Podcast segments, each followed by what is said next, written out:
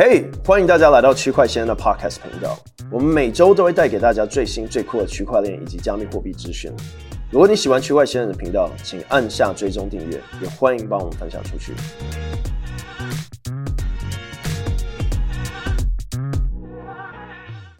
嘿，大家好，欢迎来到区块先生的有必要播客吗？在这个播客节目里面，我们会讨论各种我在过去这几年在币圈里的一些经验。除此之外呢，我们也会讨论各式各样的项目。那为什么要讨论这些项目呢？在每一集播客里面都有讲到，因为我觉得币圈是一个最好斜杠的地方，因为很多这些新融资的项目呢，啊、呃，它会需要有人可以帮他翻译文件啊，或是做社区啊，或是推广到啊、各式各样的市场。你可以想象，今天如果你在做一个新创，好，不管是 AI，不管是这种啊。区块链的新创啊、你会去融资嘛？对，你可能这个种子轮估值是多少？你可能融一百万美金、两百万美金。那你开始要做的事情，其实就是扩展你的团队，然后想办法去啊、介绍给更多人认识你的产品啊、他们有可能就变成你潜在的客户嘛。所以这也是为什么我很喜欢介绍新的项目，因为这些项目他们就是需要找人。那我希望在我们节目里面呢，不只可以认识到新的项目、区块链技术，还有各式各样的东西以外呢，也有机会啊、可以去斜杠。那因为我自己呢，啊、从啊、呃，买 Bitcoin 二零一二年到现在，我觉得我最常做的其实就是斜杠。不管我今天是斜杠当一个顾问，斜杠当一个投资者，或在这之前呢，我就斜杠做一个社区的建建造者，对不对？然后呢，啊、这就让我获得到了很多早期参与的机会。因为呃，跟去一家新创公司一样，假如你今天是这个。呃，Tesla 早期的员工好，你就有这个 stock option 嘛。然后呢，或者你今天是去 GoPro，或者你今天去 Uber，都有机会。对，在早期的时候，那同样的，在加密货币市场里面呢，因为大部分的这些项目都会发币，所以呢，很多时候你在选择你要获得的这个薪水，你是可以选择呃拿币的，或者你可以选择啊、一部分币，一部分是啊、这个现金这样。那另外一个这个好处是呢，通常他们给这个币，因为它币还没有上市嘛，所以没有一个价格，他就会用啊、前面融资的价格，比如说啊，这也是为什么越早进越好嘛。比如说你进的时候呢，呃，这个项目刚融完种子轮，它估值可能是一千万美金，那他就会用这个估值呢来算你的薪水，可能你的薪水每个月是啊一千美金好，那他就会啊一千万美金里面啊拨一千美金等值的币给你嘛。那假如说说这个币上市后呢，啊、突然涨到五千万美金，那就等于说你每个月的薪水呢多了五倍，就是之前领到的，有点像是这样子的意思啊。所以如果你进去那种很好的公司，哇，涨到几十亿美金估值的话呢，而且这不是啊、就是异想天开，真的这发生过很多次在不同人身上，所以这也是为什么我觉得很重要。那另外原因我也常讲，就是因为无国界，因为呢。加密货币本身它有一个匿名的特性啊，所以啊、他们崇尚这种特性啊、这也是大部分我们看到在币圈里面的人呢，呃，他有这个一个卡通作为图像。那在以前呢，就五年或十年前，这会看起来不专业，对不对？但现在呢，它反而变成一个专业的象征，对不对？一个从酷手。这种搞笑的这种感觉变成是一个专业的象征，那我觉得这很多地方呢都在展现出这个社会的呃进化，对的变动。所以很重要的是呢，你需要了解这个 subculture 这个子文化，就有点像我们在看以前的这种街头文化、潮流文化。十年前、二十年前、三十年前，他们可能会被嘲笑，然后后来就变成一个时尚。啊、同样的呢，呃，我们在看很多啊、以前看起来没有用的市场，大家记得十五年前、二十年前，大家在看这种 KOL 市场，或者是呢这种博主市场，大家就觉得哇，好无聊，一个人一直在那边拍这个 YouTube 频道啊这些的，对，大家听到 YouTuber 会觉得好像是一个很低贱的一个工作一样，但现在呢，YouTuber 确实是一个非常崇尚很高的一个职位之一，就是你能当一个 YouTuber 是一个很好的一件事情，所以时代一直在改变。啊，这也是为什么我常跟大家讲说，可以去尝试斜杠，因为斜杠的意思最好的地方就是你继续做原有你在做的事情，然后呢，你用闲暇的时间去尝试做新的事情。对，那呃，我觉得很多这些刚融资完的公司呢，它不一定会成功。但是呢，他会给你一些新的经验，这些经验的累积呢，能帮助你在下一次要斜杠的时候呢，多一份经验，啊、可以让你可以获得更好的职位啊、也意味着说，会获得更好的这个薪水啊这些的。那回去刚刚我讲无国界的地方哦，除了你的这个。头像可能是一个卡通，然后名称可能是匿名以外呢，我觉得在币圈里面工作很特别的地方是，他不太会去看你的性别，他不会说你是男生女生。大部分呢不认识我的，因为我早期啊、在很多社区帮忙的时候，我不会特别说哎我是谁，然后你来看我 YouTube，我就会用我自己的经验。但是因为我在币圈真的很久，你基本上讲任何的项目，只要是蓝筹的项目，我都认识过，然后都接触过。然后我甚至于在早期啊。呃讲我的经验的时候，我会直接去跟这些 founder 聊天，像是早期会跟 Hayden，就是 Uniswap 创始人，或是 SNX 的 King，或是像是呃 Curve 的 Michael，对，我会直接去找他们聊天啊之类的，因为你会发现这些人他非常容易可以亲近，对，你去他的电报群里面跟他 say hello 就可以开始聊，对，因为他要经营他的社群啊，他经营他的项目，不会像是我们今天说我们要去找。一家上市公司，社区不用上市公司，大部分我们周遭认识的大的公司，你要去跟他聊都会很难，因为呢，在这些传统的产业里面，它会有这种 hierarchy 这种阶层制。那呃，在币圈这里面没有这种阶层制，所以我在上一集里面有讲到，还有在币安被起诉那集也有讲到，就是说，我觉得呃，社会有很多种层面。对，我们现在看到的现代金融、现代社会，跟我们现在看的虚拟世界，就是加密货币的这个社会，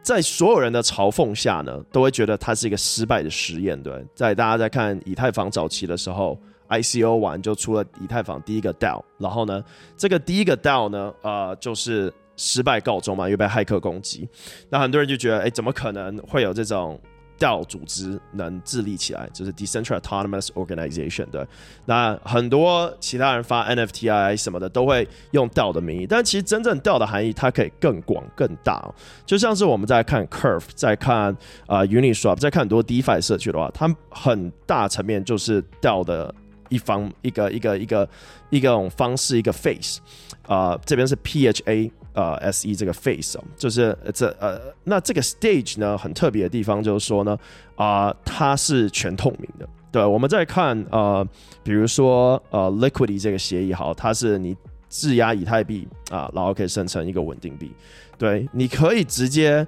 在链上看所有的数据啊。现在有很多工具可以帮你这个图像化、具象化，对，你可以马上知道说，哎，谁开了什么 Trove，然后呢，生成多少稳定币，它整个就是非常透明的。但是今天如果我们延伸这个透明度呢，到银行里面，你没办法知道，甚至政府可能都不知道，他不知道说富邦银行现在的债务多少，他不会知道说啊、这个花旗债务多少，大部分。私有企业更不可能，上市公司给的资料又非常的不透明，对，他可以用不同的名目来遮掩他的亏损，有些亏损可以变被呃不用以亏损的方式来呈现，对，啊、所以说这也是为什么我们看到像澳丰啊，还有很多这些非常知名的、非常大的这种这种啊、金融案件哦，啊、都是在他要爆的时候呢才出现，那你就会发现这里面除了不透明性，还有推卸。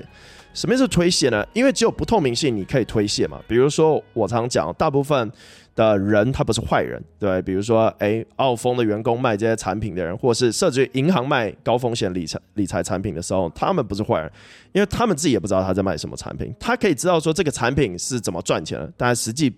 不一定知道他的这个利息怎么来的。像最近欧洲和美国都有两个类似澳丰这种事情，对，都是做一些 delta neutral trade 或者 directional 比较 high risk 的这种这种 arbitrage，就是这种嗯呃 forex arbitrage 嘛，啊、呃、来赚这个利息。但是后来发现说他们其实全部拿去投资，然后投资赚的钱来付这个利息，对吧？那所以这就变成是说钱给他，他说他卖这个 structure 产品，但实际上他背后拿去做其他事情。然后呢，在各种的这种呃。不透明性导致说没有人会知道，那这个延伸到像是矽谷银行倒闭哈，Silicon Valley Bank 嘛，还有像是 Signature Bank，还有 First Republic，啊、呃，甚至是 Credit Suisse，对，就连政府都不知道在发生什么事情，政府不会知道说哪家银行买的债过多，买的国债太多，买的房债太多，他不会知道，他只会看到特定的数字。所以，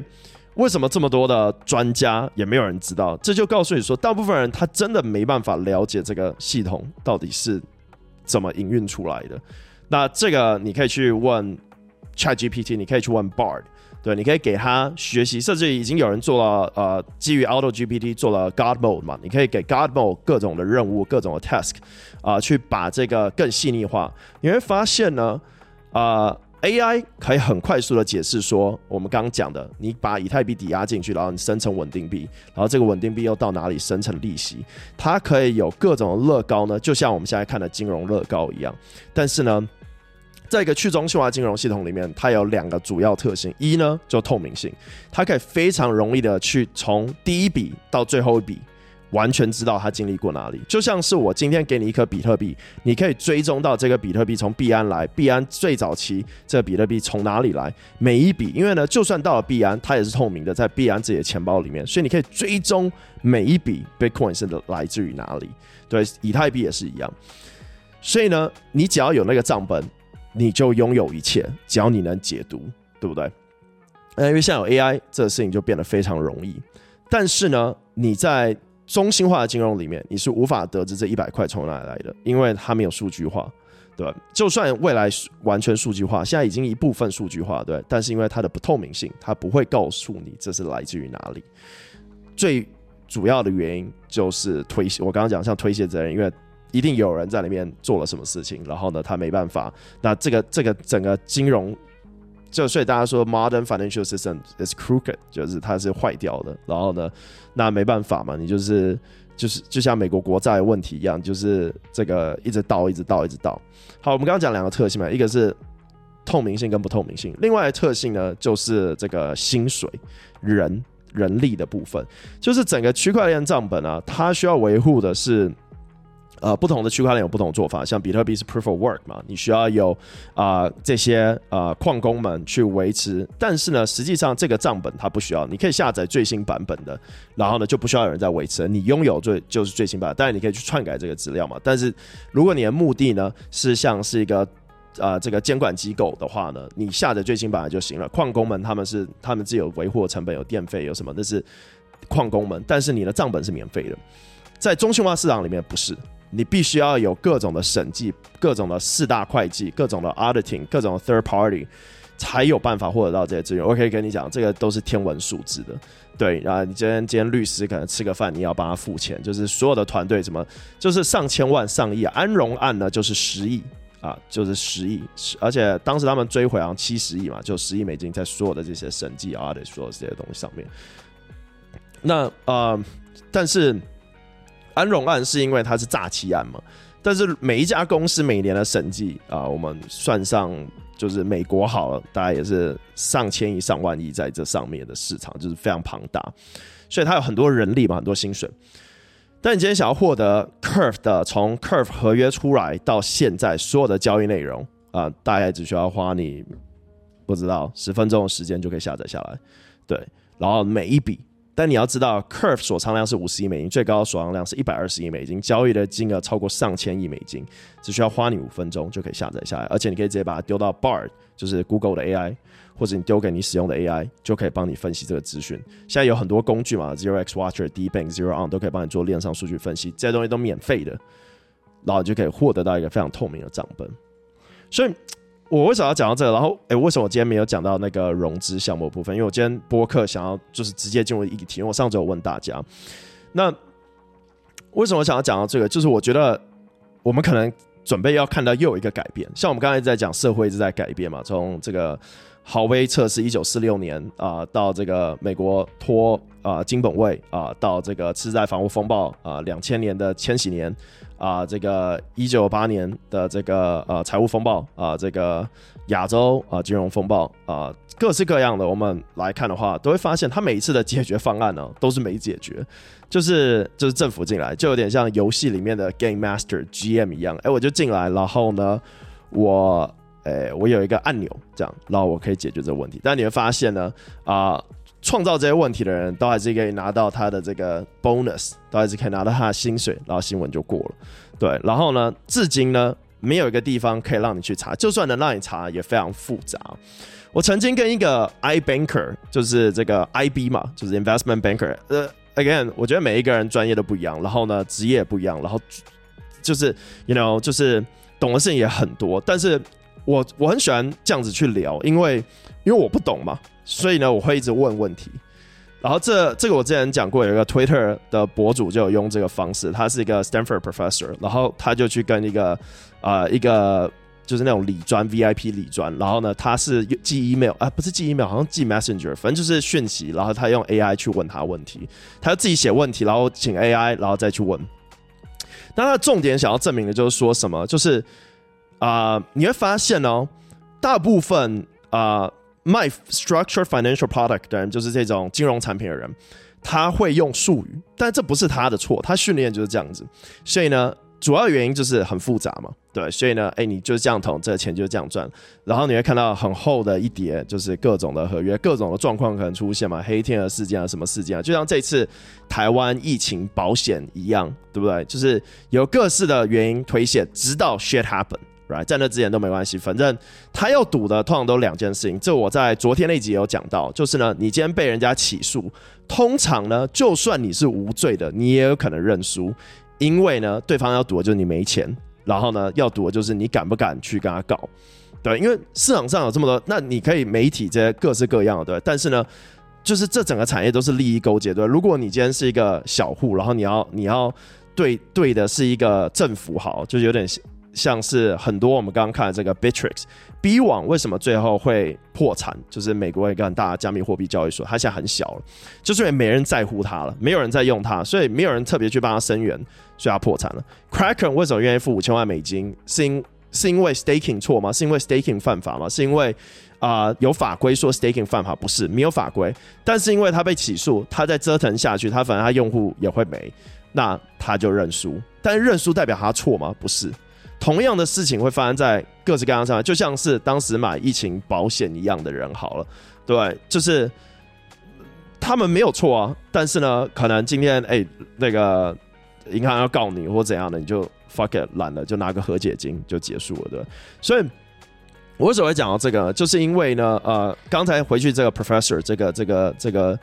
呃，我也不确定他是 professor，我反正他上面他的 title 写了一个什么什么 professor，but 这不是重点，重点就是说，他就一直问，就他就是装一个不懂的人，就是说，哎、为什么是这样子？然后反正他是一个 VIP 客户，然后他就问他说，哦，这个产品为什么能赚年化八趴？然后呢，他对方就先很简单回答了一个问这个问题，然后就哎继续推产品，啊，哎，可你可不可以再解释清楚一点？这个八趴从哪里来的？然后哦，八趴就是因为这样子，然后哎，可是。这样子是怎么来的？然后就一直这样问问问问，然后最后啊、呃，这个人就说：“哦，我可能得问一下我的这个 head，就是我的我的头头这样子，因为银行很大嘛。”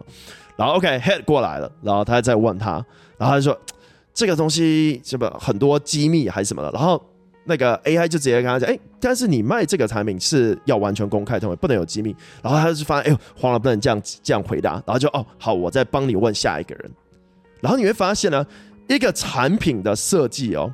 从头到尾有经过各阶层、各种层面，但最终客户只在乎什么？你到底有没有给我们的八趴吗？就像澳丰一样，澳丰不是说今天就大家这样看都觉得，哎，大家一群傻逼为什么会给钱进去？就像很多人说，矽谷银行爆了为什么会给钱？就为什么 Credit Suisse 卖那种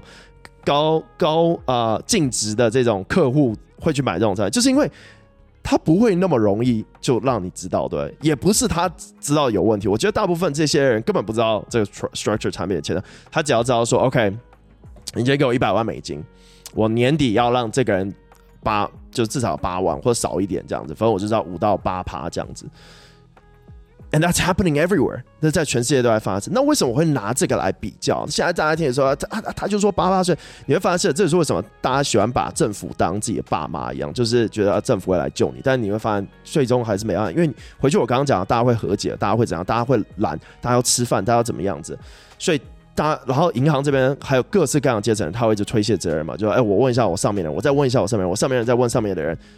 It's like that. It's happening everywhere. 所以今天我我为什么会回去讲这？因为我见我那个朋友，就是我一个好朋友，就我刚刚讲那个 investment banker。然后呢，嗯，我为什么会见他？就是因为他跟我讲说，呃，那个我忘记那部电影，Christopher Nolan 演的，不是 Christopher Nolan，是 Christian Bale 演的一部电影啊，，Big Short。啊、就是在讲零八年次贷风暴。他说：“你不要看那个电影，就以为这银行都这样做。这样，no，因为呢，大部分用户去了解的时候，然后我就问他说：‘那到底发生什么事情？’然后说：‘哦，这个 structure part 就是不能这样。’哦，那我就我就开始问他说：‘哎，那那个 Standard and port 有没有问题？’然后我就一直问：‘哎，Martin May 有没有问题？’然后。”你 he doesn't even fucking know, you know，就是他会说哦，你因为看了这个才讲，那我就说对哦，因为我不是在这个产业，所以我看了我要问、啊，但是我问了你又没办法给我一个明确的答案，and that's the thing，不是说他不知道，是他只需要做好他在整个这个金融体系的那一块，他不需要了解整个的，这也是最恐怖的地方。今天我们在用。呃、Curve 好了，我们今天在用 Uniswap，我们今天在用大部分的 DeFi 产品哦。你可以追溯到它所有的利息来源，对，以太坊为什么有四到有时候七八，有时候十四八？因为它的整个以太坊，它 inflation 给出去的奖励，这个奖励呢，先到 Lido，对不对？Lido 是一个 staking service，所以你透过 Lido 你会获得到这个奖励，然后 Lido 会有给自己的代币啊，是 LDO，哎，你又获得到 LDO 奖励。然后你再把 STETH 呢放到了 Curve 好了啊，组了一个池子，这个 STETH 对 ETH 的池子好，OK，那现在你获得了更高一些年化，这个年化是来自于哪里？交易手续费，这个年化是来自于 CRV 的治理代币。然后你又拿这个 LP 到了 Convex，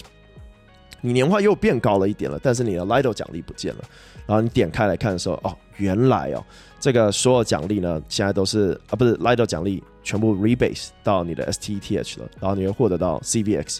你会获得到 CRV。Lido 有时候会没奖，有时候有奖励，因为他们会自己选择性要有或不有。但是你 rebase 的以太币奖励是 Lido 机制会一定有的。然后可能你又把它丢到一个 U aggregator，可能是 YN 啊或什么的。总而言之，我想要讲的是说呢，他会不会给你利息，或是给了你多少利息，你可以在链上看得到，因为它就在那里，你可以把它拨开。你知道吗？慢慢的剥，慢慢的剥，拿一把刀这样慢慢剥，然后你可以了解。但是我觉得最恐怖的是，你连从哪里剥都剥不出来的时候，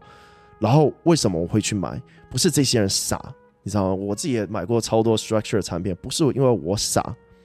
而是因为我觉得说啊，银行这么大，出事了他会保我，政府这么大，对，会帮助我。但你会发现，大部分人不是这样子的。我不知道大家最近有没有看啊？就是台湾有幼稚园什么投毒啊，还有这个我觉得超恐怖。我是刚才看到，还有呃，听说全世界很多幼儿园会做这种事，什么三级毒品之类的给小孩子吃，大家可以自己上网查。这些人呢，呃当然还不确定是不是真的是这样子，但至少确定也是有八个小孩身体都有毒，然后什么戒断反应还是毒瘾这样，我不知道，大家可以去看那新闻。所以所以总而言之，就是有事情这个事情在发生。他们只需要、呃，不能经营，然后呢被罚十二万。所以我觉得，常常大家会觉得说，呃，就是就是有牌照就是好，或是呢，哎，出事了政府会帮助，媒体会替替我伸冤。你会发现，就是不很难，或者有时候甚至于不可能。对，所以我觉得我们今年。还有现在看到这周 SEC 在做的事情，它有它的原因。它为什么要针对 Coinbase？为什么要针对币安？是有一大堆散户跑去跟 SEC 讲说，我在 Coinbase 亏很多钱了，Coinbase 拿我的钱去做事情，还是币安拿我的钱去做？没有人有任何证据，没有人，但是 SEC 还是照样做这个事情，因为它有它的原因。对，可能他要推动美国的数位货币，可能他会推动什么？Doesn't matter，right？所以。For some reason，我觉得 the whole society is changing, right？某方面，我觉得我们可能会看到去中心化金融的崛起，就是因为呢，它足够的透明，它让你知道在发生什么事情。而且这个就是我昨天在听另外一个 podcast，他就讲说，啊、每一次社会都会有个变动，就像但是每一次的变动大家都不会看好，因为大家不是不想要支持。而是觉得说，哎，等到别人支持了我再去看，或者等到有了我再去了解。但是往往呢，在这样子的变动里面，最早的人他是有办法，you know, become the next leader kind of the thing。所以 it's hard，因为现在 crypto 上已经很大，就像早期支持比特币的人，早期支持以太坊的人，早期支持 DeFi 的人，对。然后啊、我觉得我们可能会看到以太坊。加速的成长啊，这个在因为以太坊还有三四个升级哦，这三四个升级里面都有子升级，所以会很久。我们看到以太坊从 POW 变 POS 就花了这么长一段时间了，这是我们可能会看到整个呃以太坊的网络的交易手续费下降，然后呢，我们会看到呃起节点的这个呃需求会降低，这个其实会是以太坊很大的一个转变。因为呢，现在所有的节点都还是掌控在一些 staking service 上面嘛，呃，Coinbase、Lido、Frax、Rocket Pool、Binance、OK 这些的，对，F2 Pool 这些。但是呢，未来呢，很有可能会是你我的手机就可以跑一个节点。甚至未来呢，我们会看到啊、每一个人都在跑一个轻节点，然后呢，这个需要以太币的量就降低。然后呢，随着摩尔定律嘛，啊，我们会看到就是未来可能三 TB、四 TB、五 TB 都会越来越便宜。然后呢，啊、这个中间可能会有第二层，因为现在是第一层的 validator slashing 比较严重，就是你要 eighty ninety five eighty five 九十趴还是以上的 uptime 嘛，你不能网络断线。它之后可能会有两层去去去做这个定义，就变成是说，哎，有些人网络或手机没电了，他不会马上被惩罚这样子。或者他可以在家里起一个小的节点的器，大家可以去看网络叫 Harper H O P R 就有做类似的事情。反正 anyway，总而言之，我这是在跳题了。但是整个核心的议题都是在讨论近期美国监管，还有我觉得啊、加密货币，就是核心 DeFi 啊、呃、跟 CeFi 的差别。然后其实我觉得大家都还是有一种幸灾乐祸的感觉，就是因为还没有发生在自己身上。然后我总觉得，就是很容易会发生在自己身上，因为我们看到在去年各国，中国、台湾、亚洲、欧洲都有三二线的银行倒闭破产，那这些人的声音在第一天可能被听到，第二天、第三天、第五天就没人再听到，没有人在在乎这个事情，但他们都还在想办法申诉，想办法拿回他存在银行里的钱。对，同样的。你们知道，在美国独立的银行好像就有七八千家，就是不同的牌子，所以小银行其实超多，比你我想象多。其实我很少用小银行，所以我根本不知道，但是超多。台湾好像有就有三百家银行吧。那另外呢，就是银行是一部分，对，金融体系的机构又是另外一部分。像是我们看到澳澳丰这种就是一种嘛，就是这样子的体系倒闭的更是数不清，所以。我们在看矽谷银行，我们在看瑞士信贷这么大的银行的时候，就让我觉得说，现代金融体系可能要完全瓦解了。不是说完全了，但是就是它会很难撑住。这也是为什么呃，而且大部分人不知道这个系统怎么运行啊。就像我们在看美国的这个 two party system 嘛，两两个 party 都在那边讨论说要不要这个升债。可是你知道吗？你在我这也是我那天在看另外推文在讲的。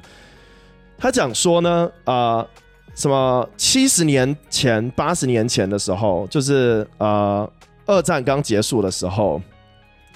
就是大部分人根本不太会去讨论要升这个 debt ceiling，因为大家都觉得说要把 debt 还掉，对，就是在古老的美国政府以前的时候呢，是觉得说啊，我们借了一些钱，这个钱之后要慢慢还掉。那为什么现在说是 modern financial system？因为 modern financial system 认为说这个债就是一直往上升，它不可能还掉的。然后大家有各各种的说法嘛，但是 就告诉你，就是说你现在认为应该做的事情，不是真的这个系统会去做的事情。然后因为大部分人在职的时间就这么长，所以回去我们刚刚讲推卸责任，总统也可以推卸责任，央行行长也可以推卸责任。对不对？财务长也可以推，财务部长也可以推卸责任的。所以，所以你想，小职员、银行理专，所有人都是都是这样子啊。No one know what the fuck is going on，right？另外一个很好看的点啊，当然我我我相信所有现在在赚钱人就会觉得啊，我懒得理，懒得听这个东西。但你认真去想哦，大部分呃给年化率的产品哦，就我们现在讲的是这个 structure product 的话呢，很少跑十年跟二十年都没事的。对，除了保险和一些特定的股票啊、其他的很少这样子。所以这也是为什么我们可能要这样认真去想说，钱都是要放在哪里。另外一个跑最稳就是房地产吧，就是就是。房地产基本上每个国家的这个这个，you know 支柱，它垮就国家就很有可能垮那样。但是我跟你讲，这也是很难讲的一件事情。所以啊，我觉得不管我今天没有说加密货币好，也没有说传传统金融 CFI 不好，我现在只是觉得说，大家一直在讲要监管，要监管，要监管，要透明，要透明，要透明。我们现在所说的透明到底是什么？对不对？如果这么透明，为什么你不知道你自己存的银行钱是拿去哪里用了？如果这么透明，这么好监管，为什么政府没有办法帮助瑞士信贷，还有 Silicon Valley Bank，或是各国你所在的国家的银行的倒闭？为什么大家一直说的监管？监管应该是看某种东西吧？到底是监管什么呢？为什么没有一个系统是政府的监管机构可以直接连到，然后去看这些账到底是否正确？为什么 Silicon Valley Bank 当它要出现挤兑的时候呢？那时候没办法介入，都是我觉得某方面监管应该是这样子吧，就像是我们会监管链上数据一样。哎哎，今天有一个这个头寸要被清算了，会传一个简讯过来，呃，第二封简讯、第三封简讯，事情在发生了。为什么这个东西没有出现在我们所认知的金融体系里面？还是有，我们不知道。那如果不知道的话，为什么会发生？所以，我今天只我觉得我我因为我很不专业，我跟我常跟大家讲，我没有讲这，大家都说我不懂，我是不懂哦，所以我才问问题，我就是不懂，所以才一直问 Bard 还有 ChatGPT 问题，我就不懂才去写这些东西，你就可以来纠正我。对，像像我上呃这周写了一个呃这个 Apple、特斯拉、NVIDIA。标普还有那个 Bitcoin 跟 ETH 的这个投资报的这个比价的嘛，然后就大家一直跟我讲说要拆股、拆股、拆股，可是我后来才想到一件事情，看他们讲错了，你知道吗？因为然后我还做了一个拆分，然后结果算出来就结果 shit，等我一下，我讲的太激动了，这个耳机差点被我拉掉，我我就发现他，我会发现他们讲错，没有错是应该要拆股。但是呢，拆股前的股价呢是远远高过现在看到的股价，对，比如说好了，你现在去 Google Stock，就是我 Yahoo Finance，你查二零一二年的 Apple 价格，它其实已经 account into 拆股后的价格，所以才能算出来说，OK，如果你那时候买到现在，你的涨幅多少，而不是说呢，你现在你现在买它是十六块，因为它是拆股后，所以。你才有多少多少嘛？所以它每一次算起来，当然你可以用拆股钱的话，那你其实要把 multiply 回算，才有办法算出说，OK，那那时候你买多少？那你一万块能买的呢？可能就十张啊，不是十十个 share，二十个 share。我现在不是在讲特别在讲 Apple，但是我我就发现，其实很多人可能真的没有特别下场或怎么样，然后没有体验过或者不知道，I don't know，反正。或者很快就讲，然后我也很容易受影响，我就哦 shit，原来是这样子哦。然后后来看哦 shit，没有，我是对的。然后我还去问 AI，哎，这个真的有算？然后 AI 说没有啊，这个已经 account it's price in，right？So that's why what I like about AI。有些问题是，就像我也很懒嘛，干你要叫我去再查以前学校的书，我更懒得去查。你要叫我再去查 Investopedia，sure，我会去查一下。但是因为有 AI，可以让我更好去问，就像我以前 coding 一样。或者在写 MySQL 一样，MySQL 一样，我就觉得干懒得写，就是算了，交给别人写。但是后来我发现，哎、有了 AI，我就可以问我这边有没有写错，还是你帮我把这边重改一下，test cases 帮我写一下。That's why I love love about AI. But more importantly, it allows us to ask a teacher that 我们以前不敢 ask 的。为什么？因为怕丢脸，因为怕懒，或者怕麻烦对方。但是 AI 它不会累嘛？他不会怕你麻烦他，所以你可以问他各种问题。然后呢，问问题的方式，我觉得是最好学习的方式。大家有没有发现，以前你在教同学的时候，可能你也才刚学完了，可能你教他一两次后，有时候你可能教错，但是你变得会更懂。就像我每次写东西啊，看我跟你讲，我超常都写错，你随时可以来纠正我。但为什么要写？就是我不怕错，我就等着有比我更懂的人来纠正我，所以我下次就可以写对了。对，就这样。好，我今天就讲到这。记得加密货币投资非常高风险的一件事情，如果你不懂的话，就绝对不要碰。今天讲的不是任何的金融建议。Cryptocurrency investment is really high risk. So if you don't understand, please don't touch anything said today. It's not a financial advice. 下一集我会再讲就是融资的部分。如果大家想要听新的融资项目的话，跟我讲。新闻的部分，其实这周我都讲的都是跟币安、Coinbase 有关，所以我才把这一节播客着重在一些经验分享。大家如果喜欢听我在这边嘴炮的话，在底下留言告诉我。我们一样呢，达到五千集的话会抽奖。然后我们最近有新做一些布章跟 T 恤，如果喜欢的话，也帮我在推特上留言。然后我们还有一个 Prisma 的抽奖会抽三百美金，也在 Twitter 上面是 CRV 的奖励。所以如果你想要抽的话呢，也赶紧去看，然后去留言。我们下期见，拜拜。然后，如果你今天在 YouTube 上看的话，请帮我订阅，然后把小铃铛点开，你就不会错过下一集。如果你觉得今天直播你有学到新的东西，也帮我把影片给分享出去。区块现在每日直播是每周一、每周三、每周五呢都会讲最新的区块链新闻，然后各种加密货币跟去中心化金融 DeFi。我们明天见，拜拜。